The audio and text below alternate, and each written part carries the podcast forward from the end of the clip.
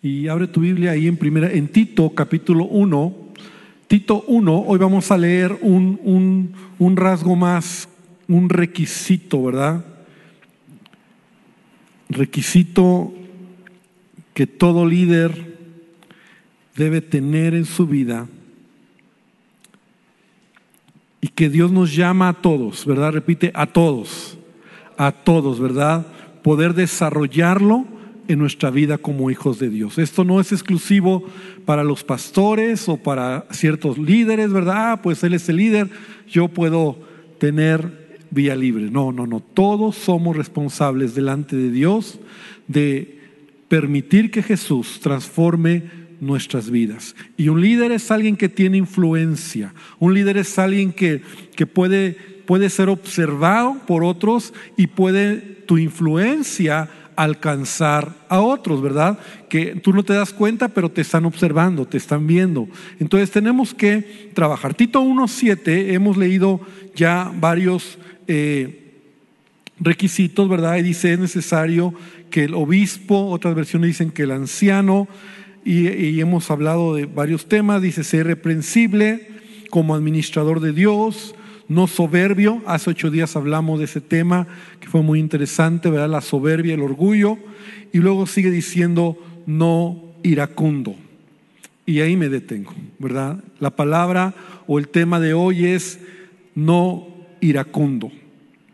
La ira. Vamos a hablar acerca de la ira. Y antes de hablar, quiero hacer un anuncio, ¿verdad? Porque estaba estudiando, estaba haciendo mi tema y me acordé que entre mis libros, yo hace años ya había leído un libro muy bueno sobre la ira. Y aún te lo recomiendo porque yo sé que este tema es un tema que muchos nos podemos identificar. Y, este, este libro se llama Usted se enoja porque quiere.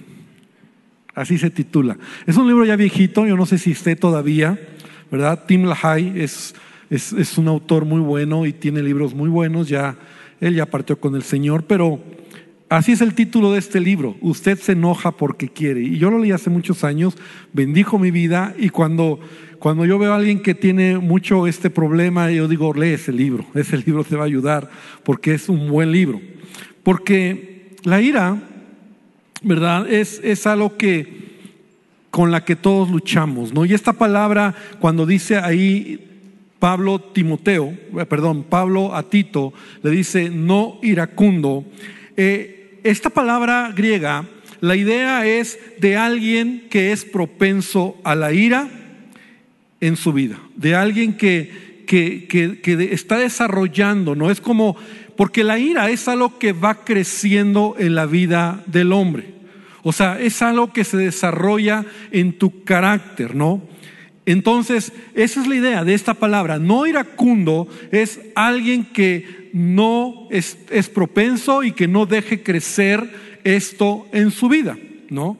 Benjamin Franklin decía que la ira nunca aparece sin razón, pero rara vez con una buena razón. Y es interesante este pensamiento, ¿no? La ira nunca aparece sin razón, pero rara vez con una buena razón. De hecho, la Biblia, y siempre tomamos ese pasaje cuando hablamos de este tema, ¿verdad? Cuando Pablo dice, ¿cómo dice? Algunos ya hasta se lo saben, airaos, pero no pequéis. Ahí están ahí en Efesios capítulo 4, en el versículo 26 dice, airaos, pero no pequéis. Entonces, tenemos que preguntarnos, bueno, entonces, ¿tengo permiso para airarme? Porque si me dice que me enoje o, airaos, pero no peques, entonces yo puedo enojarme sin pecar. Y la respuesta es sí, ¿verdad? Pero pocas veces nos airamos de esta manera, ¿no? Ahora, yo me preguntaba y decía, bueno, ¿cómo me puedo airar? O, o de qué manera es airarme, pero sin pecar? Porque la ira es una emoción dada por Dios, como, como, como todas las emociones que Dios nos ha dado. O sea, es una emoción que Dios nos ha dado, así como la alegría, eh, la ira, el gozo, ¿verdad? Eh, la tristeza. Son emociones que, que nosotros tenemos en nuestra vida. Sin embargo, nosotros debemos, déjame ver aquí porque no me quiero adelantar. El problema es que todas nuestras emociones están sujetas a, la caída, a nuestra naturaleza pecaminosa. Y eso es importante entenderlo. O sea, todas nuestras emociones que Dios nos ha dado son parte de nuestra naturaleza, son parte de nosotros, pero nunca debemos olvidar que tú y yo tenemos una naturaleza caída. Y por esa razón incluso, ¿verdad? yo he enseñado y yo lo encuentro en la palabra, que no debemos de llevarnos por nuestras emociones, porque nuestro corazón es engañoso, así lo dice la escritura. Entonces, toda emoción fuera de control te va a destruir. Toda emoción fuera de control te va a destruir cualquiera que sea, entre ella la ira. Pero la ira, curiosamente, está en una línea muy delgada donde, bueno, la Biblia, ¿verdad? Porque no te dice, gózate pero no peques, ¿no? Alégrate pero no peques. Sino dice, airaos. Curiosamente, esta emoción está en una línea muy delgada que te puede llevar a pecar. Por eso nos hace pensar y nos hace reflexionar un poco más profundos, ¿no? Entonces, la ira es una emoción dada por Dios. Ahora, ¿cómo la experimentamos o de una manera práctica en qué momento tú puedes eh, expresar esa ira, ¿no? Porque, bueno, porque a veces creemos que es la ira, la ira santa, o sea, solo es cuando, cuando me enojo. No, no, no. Mira, cuando vemos una injusticia, genera dentro de ti una emoción, que es la ira. Cuando hay una injusticia. O sea, te molesta, te enoja cuando ves una injusticia. Cuando alguien quiere abusar de nosotros, es una manera también de protegerte donde, donde no permites, ¿verdad? Que ese abuso de alguien a tu vida llegue. Entonces también se genera algo dentro de ti que te defiendes o, o pones un límite, ¿no? Entonces, si tú te das cuenta, ese punto no, o sea, no es un pecado, ¿no? Cuando internamente, también es otro punto, sabes que has hecho mal. ¿Cuántos no se han enojado internamente?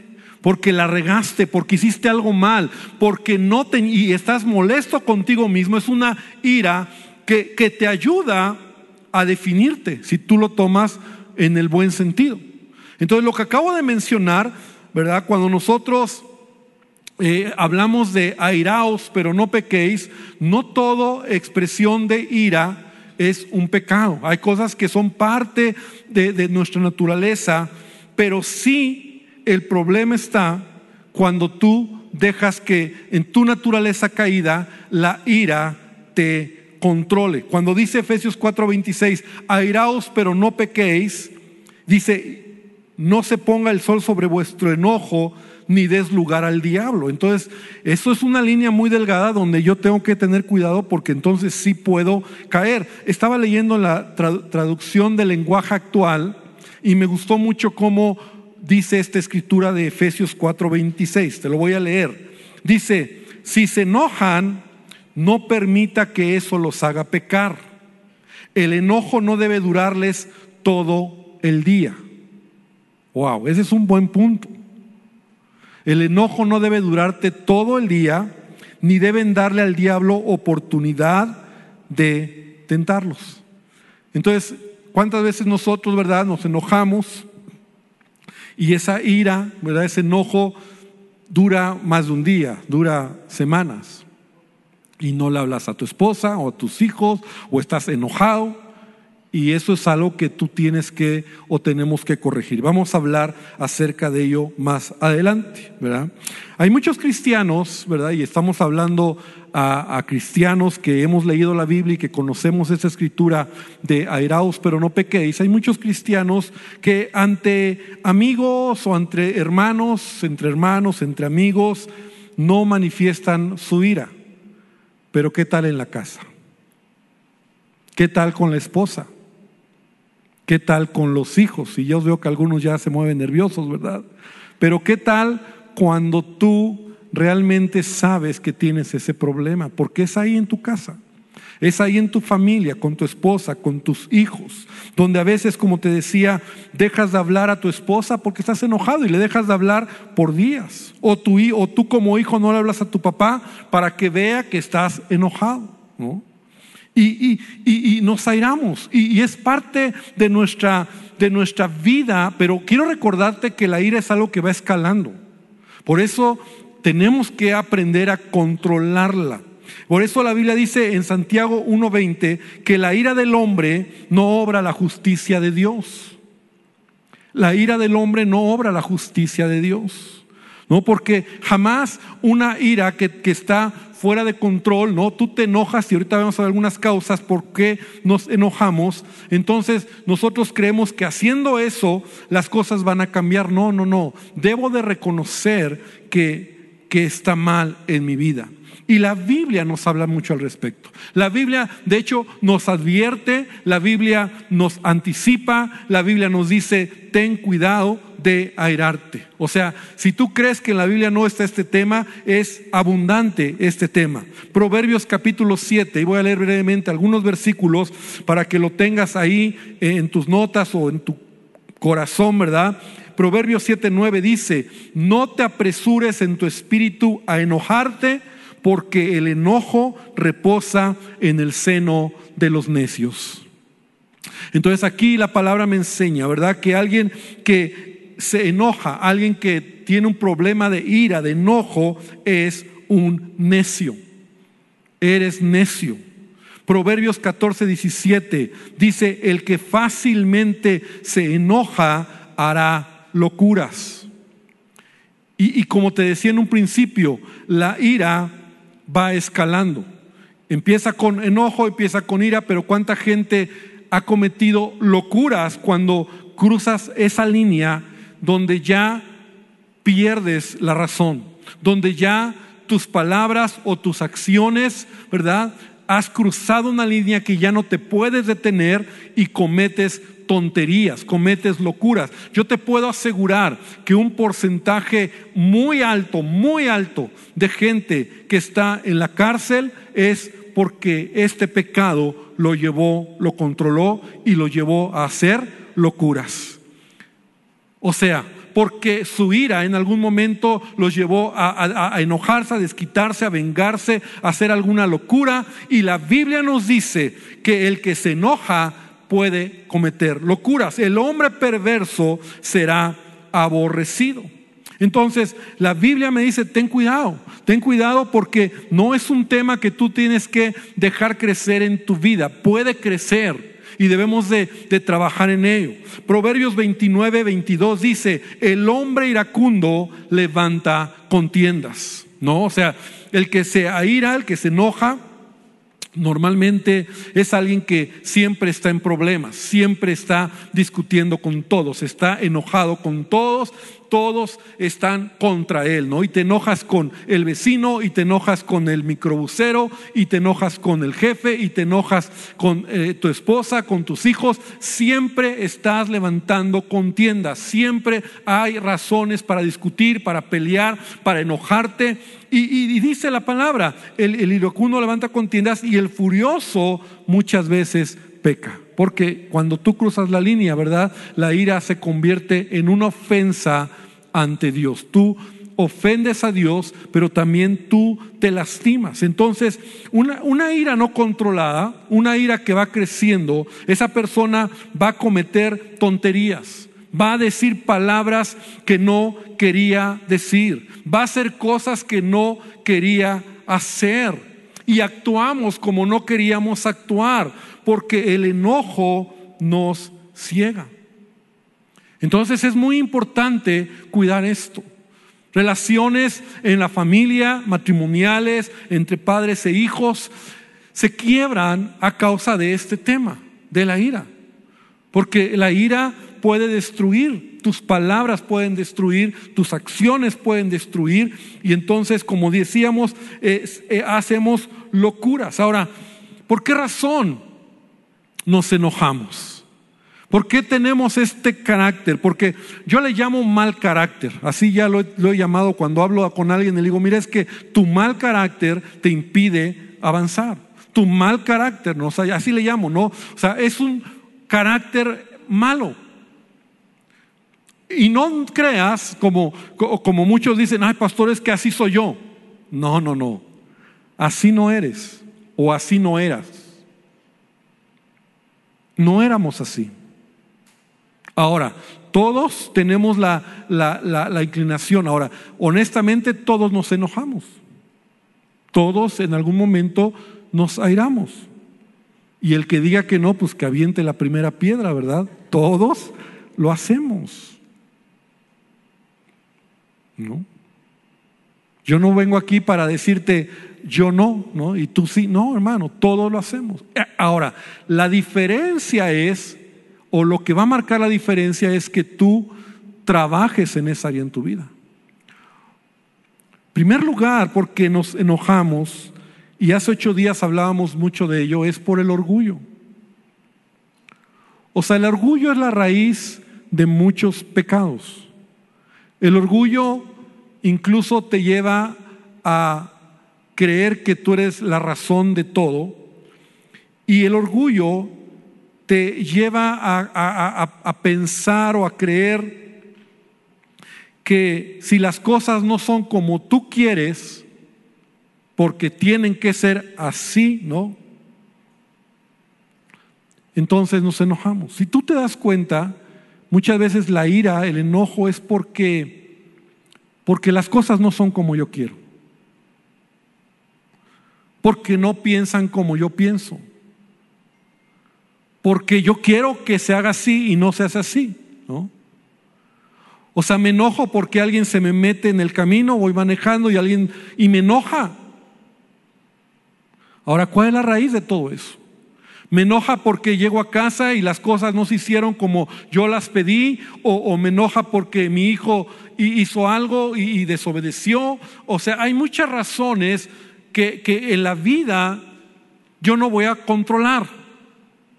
Y pueden ser razones donde a lo mejor sí me enoje, o sea, porque no es justo, como te decía, ¿verdad? Porque es una manera de demostrar que las cosas van a ser, pero cuando tú ya cruzas la línea, ese es el problema. Y esto va escalando nuestras vidas. Entonces, porque pensamos, como te decía, que la gente que está a nuestro alrededor debe pensar y actuar como nosotros queremos. Y no es así. Varón, mujer, somos diferentes. Estoy hablando a matrimonios, ¿verdad? Somos diferentes. Y tu esposa jamás va a pensar como tú. Y tú jamás vas a pensar como ella piensa. Somos totalmente diferentes. No tienes por qué enojarte.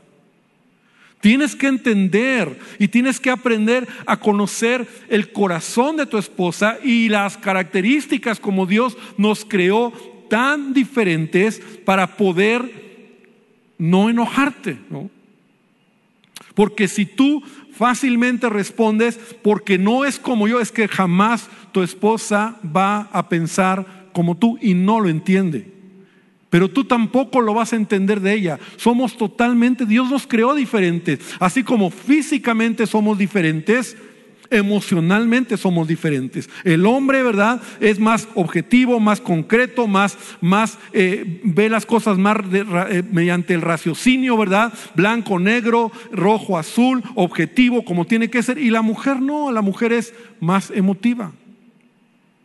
Por esa razón no somos iguales. Y ya desde ahí tenemos que entender que hay diferencias. Ahora, tus hijos son diferentes.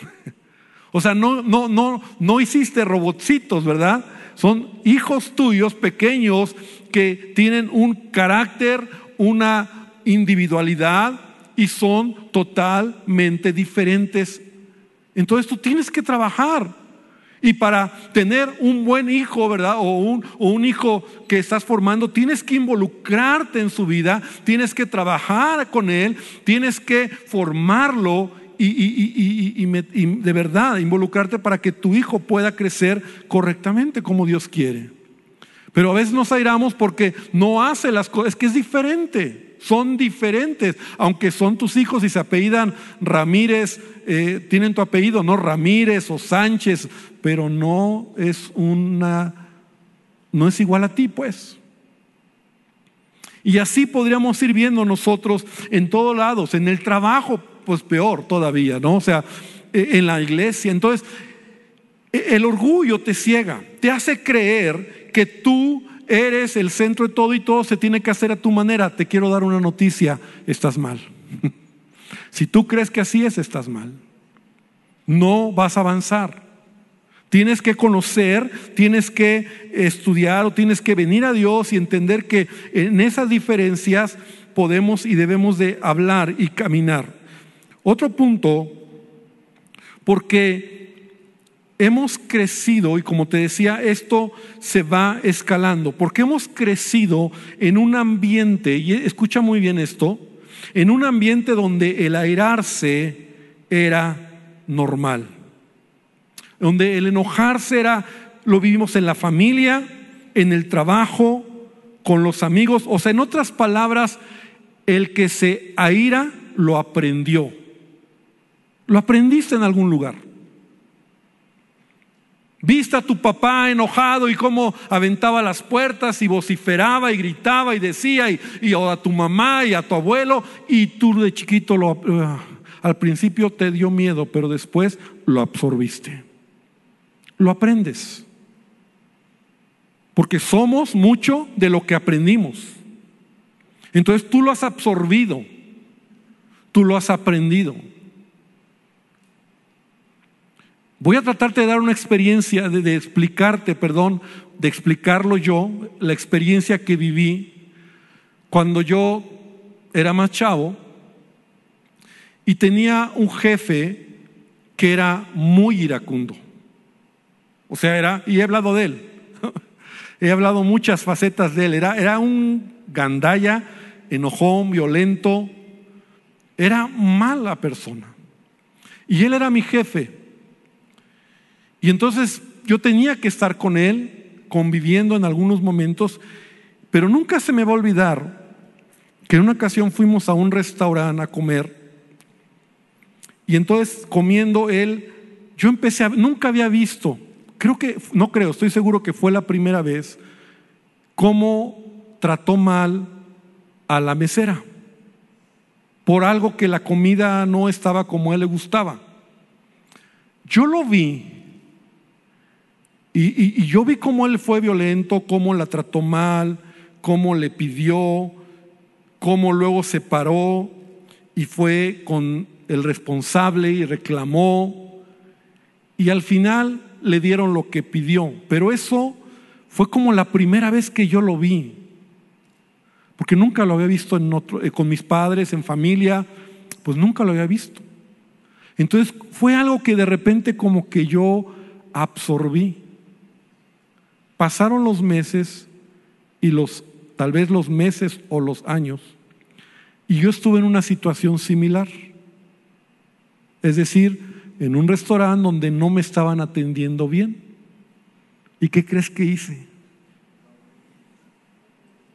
Y cuando lo hice, de repente fue Dios, yo creo fue Dios que me habló, sentí en mi corazón y dije, estoy haciendo lo mismo que hizo mi jefe. O sea, aprendí algo malo y lo absorbí. Y la verdad es que si tú examinas tu corazón, gente que es iracunda, gente que se enoja, ¿verdad? Fácilmente, es gente que lo ha aprendido, lo has visto en algún lugar. Y, y por eso lo hacemos. Y por eso lo repetimos. Pero por eso hoy tenemos que venir a la palabra de Dios porque no es una justificación. ¿Por qué? Porque ya nos acostumbramos a reaccionar de esa manera. Ya nos acostumbramos a responder groseramente, ¿no? O sea, soy grosero en la casa porque en algún lugar lo vi. Soy grosero con mi esposa porque en algún lugar lo aprendí. Porque eso es lo que recibí, porque eso es lo que, porque eso es lo que veía a mi mamá, ¿verdad? A lo mejor ofender y gritar y, y decir tanta cosa, pues yo también lo hago. Tengo que examinar que eso, eso viene a mi, a, mi, a mi corazón, ¿no? Y la palabra por eso nos dice que somos necios. El que se aira es necio, es un necio. ¿Por qué? Porque no hemos entendido lo que Dios quiere hacer en nuestras vidas. Otra razón por la cual nos airamos, y ese es todavía más en la palabra, es porque somos cristianos, pero somos cristianos carnales. La Biblia lo dice. Y manifiestas son las obras de la carne, que son adulterio, fornicación, me brinco, enemistades, pleitos, celos, iras, contiendas y disensiones. La Biblia me dice que yo, yo lo desarrollo si, como cristiano. aquí me está tratando de decir la palabra que yo Puedo detenerlo, desarrollarlo, pero soy un cristiano carnal, porque vamos ahorita a ver que sí puedo y sí debo trabajar y que el Espíritu Santo me ayude para cambiar ese mal carácter. Porque el mal carácter me va a destruir, tengo que avanzar. Entonces, es parte de, eh, aquí Pablo dice, un cristiano carnal no solo es el que se embriaga, no solo es el que fornica, no solo es el que está haciendo cual cosa, sino también el que se aira. Es lo que la palabra me dice. Entonces, por eso la Biblia me dice que tenga cuidado. De hecho, la Biblia me dice, no lo hagas. Santiago 1.19 dice, por esto, mis amados hermanos, todo hombre sea pronto para oír, tardo para hablar y tardo para irarse.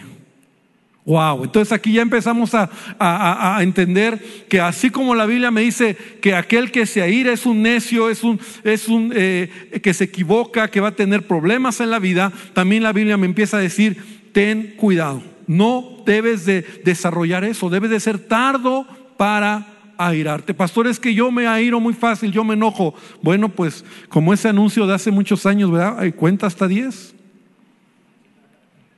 Tardo para airarte. Colosenses 3:8. Pablo dice, pero ahora dejad también vosotros estas cosas. Y empieza en la lista, la primera es, que crees que es? Ira. Bueno, me lo están poniendo en la nueva traducción, pero está bien. Dejad también vosotros todas estas cosas. Ira o sea, déjalo. ¿Por qué? Porque todos lo hemos desarrollado en mayor o en menor. Y sí es cierto que también tiene que ver con tu temperamento, tiene que ver con tu, eh, con tu manera de ser, ¿no? Y muchos dicen, no, pastor, es que yo soy, eh, ¿cómo son los que se enojan? ¿Cómo le llaman? Este, sanguíneo. Yo soy sanguíneo y no, colérico. Yo soy colérico y, pues de ahí del libro de Tim LaHaye, ¿verdad? Que escribió ese libro de los temperamentos y de ahí muchos lo han dicho, no, yo soy colérico, entonces pues por eso me enojo. No, no. Y sí puede haber temperamentos, sí, yo creo que, que los somos en temperamentos diferentes. Pero si yo reconozco que eso es un problema en mi vida, la Biblia me dice, deja esto, la ira, entre otras cosas, ¿verdad? Y esto va creciendo, porque con la ira viene el enojo, viene la blasfemia y vienen las malas palabras.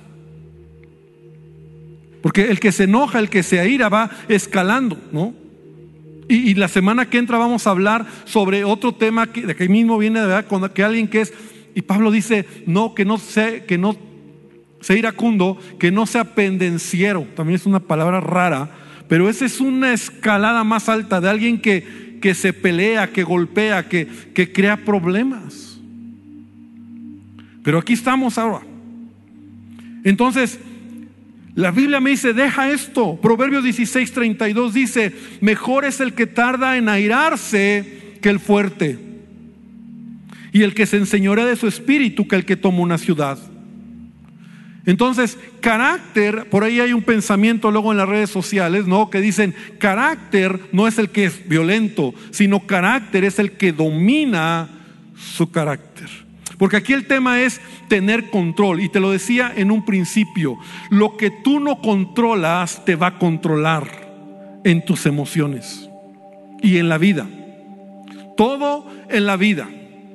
Tú tienes que dejar, tú tienes que tener el control. Eso se llama dominio propio, autocontrol. Tengo el control porque el Espíritu Santo quiere controlar mi vida y yo debo de someter mi carne, debo de someter mi alma y el Espíritu es quien debe de gobernar mi vida. No es el alma la que me controla. No son mis emociones las que me controlan.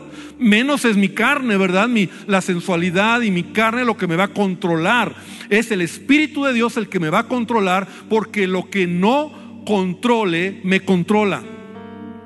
Y para muchos la ira es un tema ya donde te ha controlado. Es decir, ya te enojas en automático, ya te enojas porque pasó el microbús, ya te enojas porque llegas a la casa y es más, ya ya ya estás enojado desde que llegaste a la casa y viste algo que no te gustó, ya te enojaste.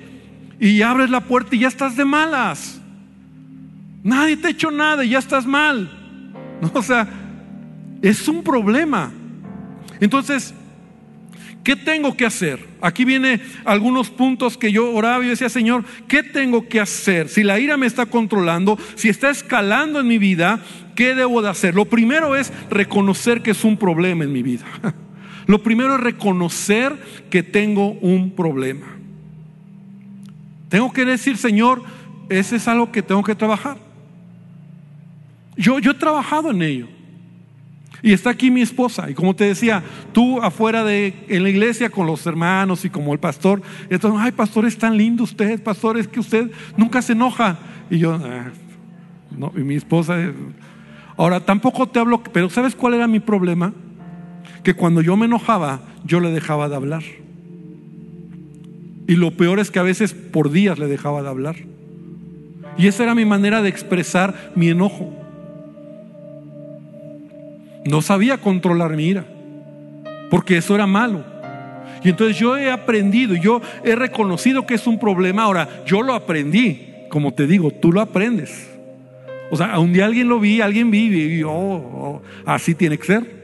Porque a lo mejor si lo hubiera aprendido, digo, en mi hogar, gracias a Dios mi padre nunca fue ese hombre violento, con ira, pero si a lo mejor hubiera sido ese hombre violento, ¿no? Pues yo lo aprendo así a lo mejor, o otras maneras, o azoto la puerta, o hay muchas maneras en que puedes expresar o reflejar tu ira cuando ya estás, cuando has cruzado la línea. Entonces, yo reconocí a lo largo de los dos años, 32 años de matrimonio, yo he trabajado en ello y mi esposa está aquí y lo sabe. Yo he trabajado y hay muchas cosas que yo trabajo en mi corazón. ¿No? Ahora solamente dura unas cuantas horas, ¿no? No, no es cierto. No es cierto. Cuando me enojo, lo hablamos rápido, lo resolvemos muy rápido. Es algo padre que hemos crecido en nuestro matrimonio. Entonces debes reconocer que es un problema en tu vida. Número dos, esta es una perla. No te juntes con gente iracunda. Aléjate de gente que se enoja por toda hora. Quiero explicar este punto porque ay, entonces me voy de la casa, pastor, porque mi esposo pues es el iracundo, ¿no? El pastor dijo, aléjate del enojón, ¿no? No, no, no, quiero explicarte esto. Identifica si esa persona te está influyendo para mal, como te platiqué de mi jefe. O sea, si esa persona, es que yo absorbí de mi jefe muchas cosas malas. Yo aprendí mucho de él, de verdad yo sé que es Dios, pero mucho de lo que fui formado en mi vida laboral o mi vida, no sé cómo decir, ahora lo aprendí de él. Él fue un gran maestro, lo aprendí, pero también cosas malas. Entonces, si esa persona es una persona iracunda, esa persona está influyendo en tu vida, si no te inspira, si da mal testimonio. Yo recuerdo un pastor que tuve, ya estoy descosiendo mucho, ¿verdad? Pero hace años, un pastor que tuve que era enojón. Y yo lo veía cómo se enojaba. Me tocaba ver cómo se paraba en, en los semáforos para echar bronca y se salía del carro y era mi pastor. Y a su esposa la trataba muy mal. La violentaba con sus palabras mucho. Y finalmente yo decidí no estar bajo, bajo él porque no inspiraba mi vida, no era alguien que me inspiraba, era alguien que me hacía crisis, ¿no? En la vida. Entonces, hablo de eso. Y la Biblia lo dice. Proverbios 22, 24 dice, no te entremetas con el iracundo, ni te acompañes con el hombre de enojos, no sea que aprendas sus maneras y tomes lazo para tu alma. La Biblia lo dice. O sea, no te juntes con gente que influye tu vida para mal. Y como esto puede ser eh, la Biblia lo dice, las malas conversaciones corrompen las buenas costumbres. O sea, con quién te relacionas es muy importante. Cuida con quién te relacionas y más estamos hablando de este tema. Según tercer punto es reconoce que cuando te enojas, nadie más es responsable que tú. Así, ah, porque el que se enoja siempre alguien es culpable. O sea, la esposa, los hijos, la casa, el tiempo, no, no, no. Tú eres responsable. Es tu decisión, son tus consecuencias, es tu pecado. Así de fácil y así de crudo. Reconoce que tú eres el responsable. Y si te enojas, pues enconténtate. Y pídele a Dios que te ayude. A lo mejor algo está mal, a lo mejor algo de verdad merece, como te decía, eh, enojarte por la justicia, enojarte por un, un, algo en tu corazón que dentro de ti es por que las cosas hagan bien, está bien, pero voy al punto siguiente. Si te enojas, cállate la boca. Si te enojas, cállate la boca. Repite conmigo, cállate la boca. Cállate la boca. Cállate porque porque lo peor que puedes hacer cuando estás enojado es hablar.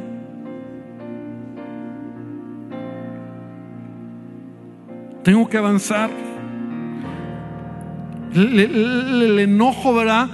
Te hace hablar, te hace pecar, te hace decir tonterías, cosas que no quería. Ay, luego, perdóname, por, no sé por qué lo dije. Pues porque abriste la boca.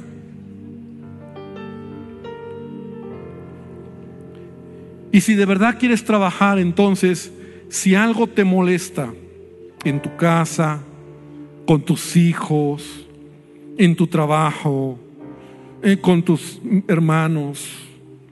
Si algo te pone mal, te enoja, aprende a esperar el momento oportuno para hablarlo. Háblalo. Platícalo con la persona que te está causando esa ira y pídele a Dios sabiduría para que tengas las palabras correctas. Porque nunca olvides que tus palabras pueden herir, pueden destruir, pueden condenar. La Biblia dice que la vida y la muerte está en poder de lo que hablas de la lengua. Entonces, no te estoy llamando, no te estoy diciendo que no hay momento donde tú puedes estar enojado, desacuerdo, algo ya no aguantas, no te gusta. Aguántate, ora, espera y tendrás que tratarlo y llamar a lo mejor a tus hijos, a tu esposa, a tu compañero y decirle, mira, tengo que hablar contigo, esto no me está gustando, esto me pone mal. Y entonces cuando lo hablan, pueden resolverlo, pueden arreglarlo, pueden mejorarlo. Y entonces ella, ella, te dirá, pues es que también, y ya ahí viene el con amor, ¿verdad? Y no acabando otra vez en pleito. Entonces, de esa manera, y no por ser la última es la última, si no es la primera, pero quise dejarlo al final. Pídele a Dios, pídele al Espíritu Santo que Él llene tu vida. Porque si tú te enojas, seguramente es porque hay vacíos en tu corazón que solo Él puede llenar y Él puede tomar el control en tu vida. Tienes que identificar en dónde están esos puntos. Cierra tus ojos esta noche. Vamos a orar y vamos a pedir al Señor, al Espíritu Santo, que habla a nuestros corazones. Y yo no sé, yo he hablado esta palabra y yo sé que es una palabra fuerte, es una palabra, pero mi corazón es animarte, mi corazón es aprender juntos. Y me, me, llama tanto la atención que Pablo está llamando a un liderazgo que debe de tener integridad en su vida, debe de tener carácter, debe de tener el amor de Dios, la presencia de Dios, porque, porque eso es lo que Pablo está tratando de explicarle a Tito y también a Timoteo. No iracundo, porque la ira escala y la ira puede destruir tu vida, tu matrimonio, puede destruirte a ti. Puede que cometas alguna tontería de la que te tengas que arrepentir después. Puedes creer que eres así, pero la ira es algo que crece. Así como cualquier cosa, como un vicio va creciendo, como una pasión va creciendo, como una, eh, una acción en tu vida descontrolada va creciendo, todo lo que tú no tomes en control te va a controlar. Y Señor, esta noche te pedimos que nos ayudes. Reconocemos que trabajamos en esta área de nuestra vida. Reconocemos que a veces cuesta trabajo porque porque en el día a día Dios hay razones, entre comillas, Padre, y tú lo sabes, que nos enojan, que nos hacen perder eh, la cordura, nos enojamos, y muchos reaccionan de muchas maneras, algunos se quedan callados, otros hablan, otros lo demuestran, otros ya hacen tonterías, pero Dios, en el nivel en el que estemos, que podamos hoy venir a ti y decirte, Señor, ayúdame. Quiero corregir esta área de mi vida. Quiero que sea tu espíritu el que controle mi carácter. Quiero tener un buen carácter, no un mal carácter. Quiero tener un carácter conforme a tu Espíritu Santo, el fruto del Espíritu y no las obras de la carne. Quiero desarrollar en mí lo opuesto a la ira, Señor, es la benignidad Señor, el, ser alguien que ama, ser alguien que perdona, ser alguien que realmente hace lo que tu palabra nos enseña. Hermano, que el Señor bendiga esta palabra y que Él traiga a tu corazón esta verdad y que podamos juntos trabajar en esto. En el nombre de Jesús, amén y amén. Gloria a Dios. Que Dios te bendiga. Buenas noches.